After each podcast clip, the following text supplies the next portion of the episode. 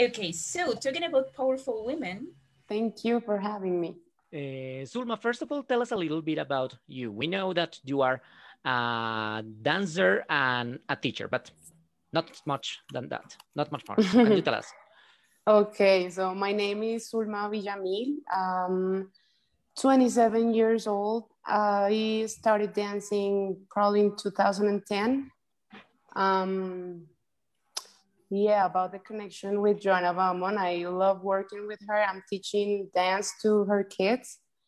So it's very uh, interesting to get to know a woman like her because she is so, like you said, uh, like you said, a lot of people are inspired by her, and so am I. And yeah, i have been teaching for five years or more. Um, I'm gonna say five years and I also have a major in management. And I don't know, that's kind of it. Okay. I would like to know about your, well, first of all, I have a question. What is dance hall? I, I don't know. I really don't hey. know. I can't dance for my life. I am Bogotan, so no idea how to dance. oh, no, no, no, no, no. I am That's Bogotan too. We hey, can don't be making generalizations about people from Bogota. Just because just because people around in other places say that we have stiff hips it's not. It's not true. I'm actually from bogota and i i'm sure we can dance. I know we can. So dancehall it's a dance from uh, jamaica. Uh, it's most of it like caribbean music and they have a huge background. It started in the 70s 80s and it's uh, principally principal. It's like it it, it began like uh, yeah, form of expression of expressing uh, that they weren't happy with the social environment or the economical environment of the country, and they started doing steps. So dancehall is basically the manifestation of what they're feeling, Jamaicans, basically and it's a whole movement. It's it's amazing. Are there specific moves to it? Is it how would you describe yes. the specific moves to dance hall as compared to i don't know the specific moves to to dancing merengue which is like crazy but how would you describe them? For example when you dance ballet you have uh sorry, i'm not a ballet dancer, so I'm sorry if I say something wrong. I'm mostly like street dance dancer. Mm-hmm. So in ballet, you have like uh, certain positions and steps and the things that when you uh, name those steps, people from ballet knows like what to do. And in dancehall is the same thing. So we have uh, steps like Willy bounce, like I know you've seen those steps probably in rumba or zumba classes because they are very popular, but they have a name. So it's kind of Willy Bounce or uh, Pon de River or I don't know, Pond the Cloud. A lot of steps. I, I could say they, they have more like, I don't know, millions of steps. Mm-hmm. But it's not like merengue because we dance merengue, we, you know, it's like one, merengue two, is what one, everybody in Bogota who can't dance dances because, well, absolutely, yeah. yeah. Um, so, uh, you've been uh, dancing professionally for 10 years. Why did you choose dancehall? Why is it like your specialty? I want to say that the style or the discipline cho- chooses you hmm. because uh, I started dancing street dance. So I was used to do uh, hip hop or house or waacking. Those are street dance styles. Dancehall was one of them. So I, I had to learn all those styles in order to compete. When you compete in the hip hop uh, scene, you have to at least do three styles in on your routine. So I started learning um, dance hall and I just fell in love with it, with the music, with the steps. Uh, I don't know, it's just like you feel at home in that style. When I think of music from Jamaica, obviously the first thing that comes to mind is reggae. And reggae is sort of more mellow, more. How is dance hall different from reggae? Does it even come from reggae? Yeah, it actually comes from reggae. It's like an evolution of music. So mm-hmm. you have first, first of all, it, it was ska. In okay. Jamaica, it was uh, it started with ska, then it began to change to uh, rocksteady. Then you had uh, reggae, and then uh, because of American influences, hip hop influences, a lot of mixture. Like yeah, it's a mixture of, of various styles. You have uh, dancehall, so it's like a digitalized version of reggae, more upbeat, but it comes from reggae. Is there a similarity between dancehall and reggaeton? How would Actually, you dancehall is the father of reggaeton, and I want everyone to know that. Reggaeton papa. I know. dancehall is is the father of reggaeton. Without without dancehall, I I don't think reggaeton would exist. I don't know if I'm saying that like too harshly. Someone's but... gonna come down. It's okay. I say I say stuff like that all the time, and nobody's yelled at me yet. Yes. But uh, I'm gonna dare. I, I I'm I'm gonna say that. Who are who are some if if we wanted to get into dance hall? Who are some of the artists that you would suggest that we listen to and sure. watch videos to learn how to do all these bazillions? Okay, so you have uh, the I'm gonna say the commercial artists like uh, Sean Paul or Major Lazer mm-hmm. or uh, Major Lazer. Major Lazer made a song with Bruno Mars. Sorry. Really? what song? I don't know the song. He did. They did a version of. I'll talk. Okay, you keep talking. I'll find the song. okay, okay. A version of a Bruno Mars song. There's like a, a dance version of a Bruno Mars song. Nice. So yeah, you have Shampoo, uh, Major Lazer. One that it's very popular is Shaggy mm-hmm. and he comes like from generation to generation and his music is awesome um who else well if you want to learn like steps and dance kind of things you should listen to a group that's called voicemail or rdx because they have you know how we uh, colombians have mayonesa or uh-huh. uh, calimeño in the parties or meneito Perdón, sorry, I just found the song. it's okay. It's a version so, of Locked Out of Heaven. sorry. Really? Locked Out yeah. of Heaven? It's a version of Locked Out of Heaven with Major Lazer. Wow, I have to listen to that. See, I'm old, but I know stuff. so as we have like Meneito or Calimeño or Mayonesa, eh, they also have those kind of songs. So the song is going to uh, say the step that you have to do so if you're in Jamaica and they play that song, everyone knows it. From the little kid to the elder people, they all do the dance. Mm. Okay. Ah, so we have to look it up so that when we go to Jamaica, we won't be left out. Yeah, you have yeah. to learn those moves. So, do you compete, Zulma? Tell us about what you're doing right now professionally. Well, I used to compete from like 2010, no, 2011 until 2015, I think. But I, those competitions are like hip hop based. So it was just a little bit of dance hall. Then I decided to dedicate my life to dance hall and to teach, learn dance hall and teach it.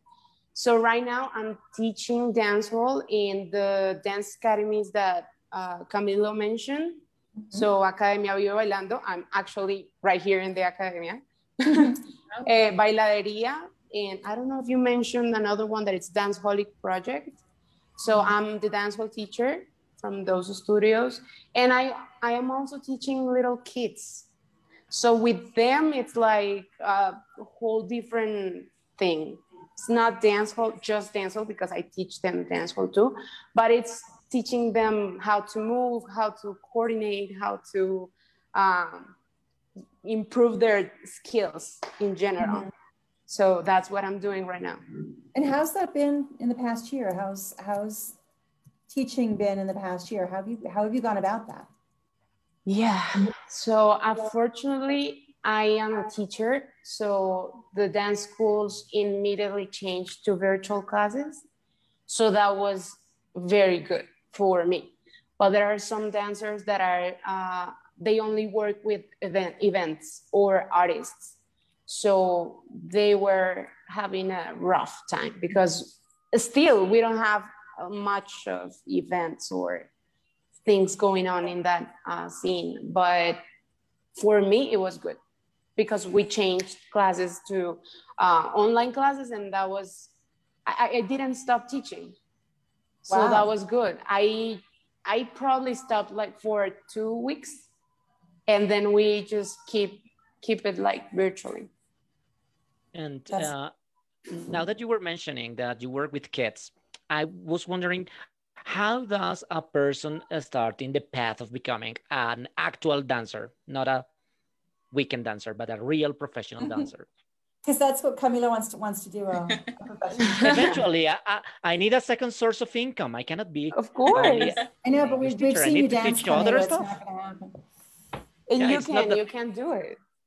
Tell me. I mean, uh, if you are uh, start at a young age, I would say you have an advantage. That was not my case. I started when I was 16. That's what when I started dancing uh, but if you start at a young age, I would say you're going to have more experience, more knowledge, mm, maybe more opportunities. But if you start, for example, like me, you have to work hard. You have to have a lot of passion. You have to give like all of your time to the thing you love in my case it was a street dance. So i used to train like for eight hours a day every day. And i was doing my major too in management. So i i had to work hard if i wanted to have what i have now. So that's what you need if you want to become a professional dancer. Uh, learn from different um, teachers. If you if you have the possibility to go outside the country, you should take it. Not because you don't have good teachers here, but you're gonna have or you're gonna gain another perspective of everything dancing, teaching, life, culture. That's gonna improve your your whole career, I would say. So actually, now that you were mentioning that you, I mean, you had time to practice, I mean, to to to be to be a dancer, to study, to be a university student, which is not easy. And also, you learned English, right? You learned yeah. with us. Are you a Colombian, a Colombo student? Yeah, I studied there. I don't remember I when I. I liked you. Ah, I didn't know where when I graduated. It was probably 2008. It was a long time ago. So you were in our but kids yeah. program. You were you were in the kids program because you're only 27. Yeah. yeah. That's I so used cool. to go on Saturdays, like from 10 to 12. You were in our oh, okay. kids program. Where where did you in what in what in what of our sites in it was in the 110 or downtown? No, it was like 109, 110. Yeah, I don't know where that is. Which, which now, unfortunately, we don't have anymore because it was in two houses no, you know why? Really? Because, we, because they changed the the city changed the land usage, so we couldn't continue to operate there. So the 110 wow. the Colombo is now a big apartment building. But we have I didn't know that.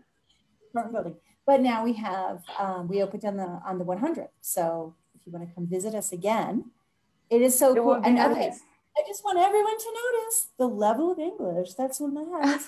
yeah. Yeah. No, and I, I have to say, everyone asks me like, where did you learn English? Because you're from Colombia and you speak so well. And I'm like, we Colombians have good good places to learn English too. Yes, we do. Yes, we do. It has been okay. so cool to talk to you. Did you have no, another question for me?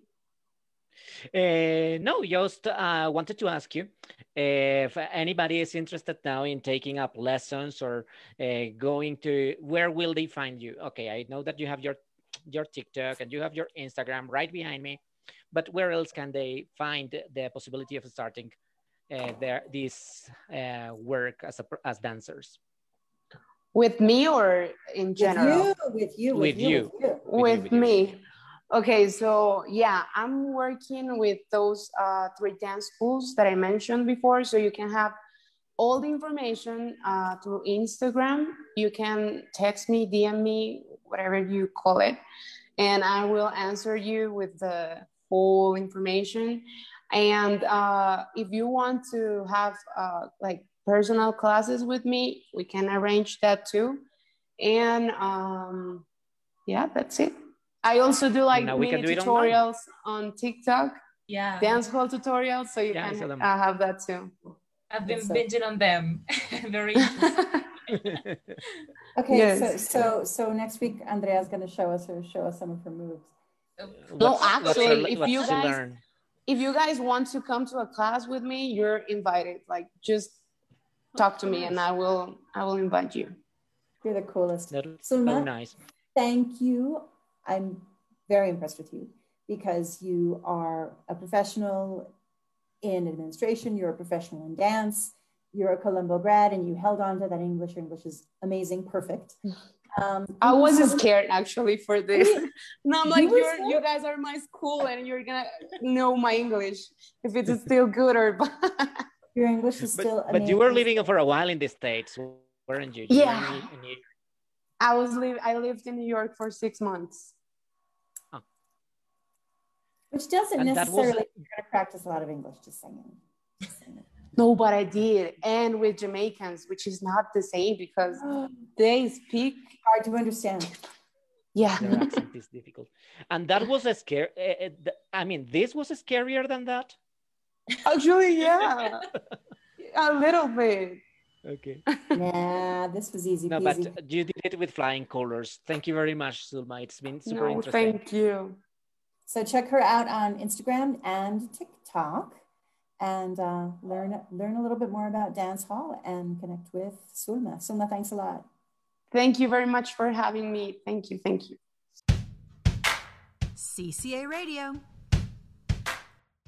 If you like this podcast, share it with your friends and comment about it on our social media.